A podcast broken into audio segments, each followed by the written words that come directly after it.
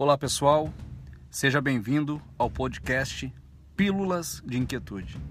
Eu sou José Raul Batista, criador do Método Valorem, e todo dia vou deixar uma pílula de inquietude para que você possa refletir, melhorar sua vida e talvez ficar um pouquinho mais inquieto, mas sempre focando em resultados.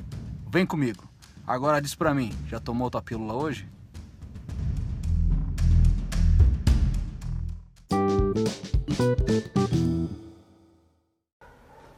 A pílula de hoje é autocrítica. Todo inquieto tem um nível de autocobrança muito alto.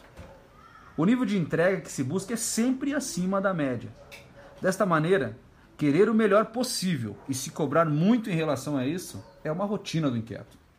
É preciso entender uma coisa: a inquietude nestes casos precisa ser a chama que te mantém ligado em buscar o melhor que se pode fazer com o que se tem à disposição, até poder ter mais para entregar mais e melhor. Não se cobrar por não ter o que se poderia ter é o primeiro passo do direcionamento de uma inquietude nesses casos.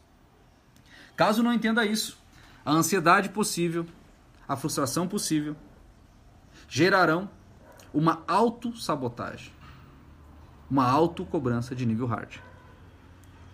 E a inquietude, ao invés de te ajudar a continuar melhorando dia após dia, irá te travar e você vai enlouquecer e enlouquecer quem está à tua volta. Autocrítica, sim, afinal somos inquietos. Autossabotagem, não, afinal somos inquietos produtivos. Abraço!